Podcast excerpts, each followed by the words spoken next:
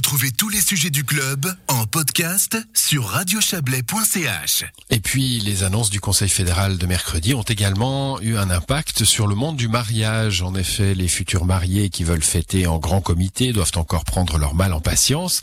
Certaines restrictions ont en effet été allégées, permettant ainsi de réunir à 30 personnes à l'intérieur et 50 en extérieur. Mais ce n'est pas suffisant pour les planificateurs de mariage, les wedding planners comme on dit. Euh, c'est le cas de Savina Uldry euh, de l'entreprise All You Need About. Euh, elle répond à Lauriane Schott, notre consoeur de Radio Fribourg. Je trouve pas tout à fait correct pour des événements privés et potentiellement ouvrir plus pour des manifestations. J'aurais plutôt tendance à être de l'avis que ça vaudrait la peine de mettre en place d'autres stratégies pour les mariages. Parce que c'est vrai que les familles, de manière générale, se voient souvent. Donc on n'est pas forcément dans un cas de figure, c'est des gens qui ne se voient pas, en tout cas des invités d'un mariage et la famille. Et du coup, j'aurais plutôt été de l'avis d'ouvrir plus, en tout cas jusqu'à fin juin, et ouvrir potentiellement encore plus le nombre d'invités pour l'été avec des nouvelles restrictions comme par exemple un test rapide ou alors des personnes vaccinées ou la moindre personne qui a un symptôme évidemment ne vienne pas, euh, ce qui me semble euh, évident. C'est donc l'incompréhension surtout pour le milieu. Savina Uldry. Je m'attendais à plus d'invités, euh, une plus grande ouverture en tout cas pour le mois de juin et j'espère qu'il y aura d'autres mesures qui seront prises pour l'été. C'est vrai que dans ma branche en tout cas, on est tous confrontés un peu, c'est très compliqué. Euh, la pandémie, ben, elle est là depuis bientôt plus d'une année et en fait, on n'arrête pas d'activer. Euh, en tout cas, moi, j'ai environ 20 à 30 mariages par année et je n'arrête pas d'activer des plans B, des plans C, des plans D. Maintenant, on va même activer des E. C'est vrai que les mariages internationaux, comme on appelle, où des invités viennent de partout, c'est évident que ceci, on n'a pas attendu les mesures d'aujourd'hui pour reporter à 2022. On est confronté à des quarantaines euh, pour les invités selon les pays, à l'arrivée, au retour. C'est un stress au quotidien parce que les mesures changent quotidiennement à l'international.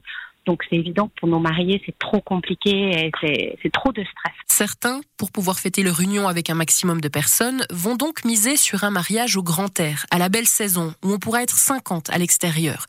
Mais là aussi, ça demande une certaine organisation. Valérie Ramos est wedding planner basée à Morges. Oui, on espère toujours 50 personnes à l'extérieur, ce serait toujours le top.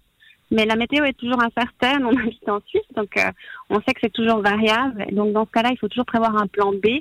Et malheureusement, bah, si le plan B s'applique, bah, on devra respecter la norme des 30 personnes. Donc du coup, bah, il sera plus possible et on devra dire à la dernière minute, ah bah non, euh, finalement toi tu peux pas venir. Donc c'est pas forcément très agréable non plus par rapport à ça. Les solutions pour les futurs mariés sont donc limitées en ce moment, comme le constate Savina Uldry. Ce qui est sûr, c'est qu'on est dans deux cas de figure aujourd'hui. On a des clients qui qui souhaitent reporter d'office, mais on a aussi des clients de 2020 qui ont déjà reporté une ou deux fois, euh, et on a même des clients qui ne veulent pas reporter. Ce qui est terrible, c'est que maintenant, ces futurs mariés vont couper dans leur listing, vont prendre un nombre restreint. Ça, je trouve très dur pour eux, en fait, de leur annoncer ce type de mesures demain. Mais pour quand même proposer quelque chose aux mariés afin de marquer le coup, les wedding planners ont développé une nouvelle offre. Ce sont des elopements qui ont de plus en plus la cote dans l'agence de Savina Uldry. C'est quelque chose que je propose depuis une année. C'est pour des mariés qui, par exemple, n'ont pas pu se marier. J'ai eu un couple l'année dernière, typiquement, qui avait projeté un mariage dans le sud de la France, qui travaillait depuis des années dessus. Et en fait, quand les mesures sont tombées, évidemment, au mois de mai l'année dernière, c'était impensable. Donc, euh, je leur ai proposé une fugue amoureuse. Ça vient des États-Unis, c'est très tendance. On le propose à beaucoup de nos mariés.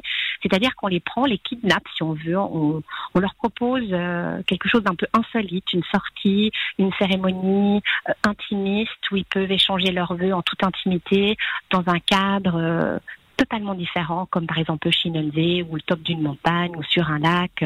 Là, on a fait ça récemment au Mexique pour un couple. Donc, du coup, c'est de se dire que même s'il y a des mesures, il y a toujours des solutions. Je pense que le rôle d'une wedding planner aujourd'hui, c'est vraiment, et ça a toujours été, d'apporter des solutions, des alternatives euh, pour nos futurs mariés, tout en respectant évidemment les mesures, mais pour que qu'on puisse les satisfaire et qu'ils aient quand même euh, une partie de bonheur là-dedans, quoi.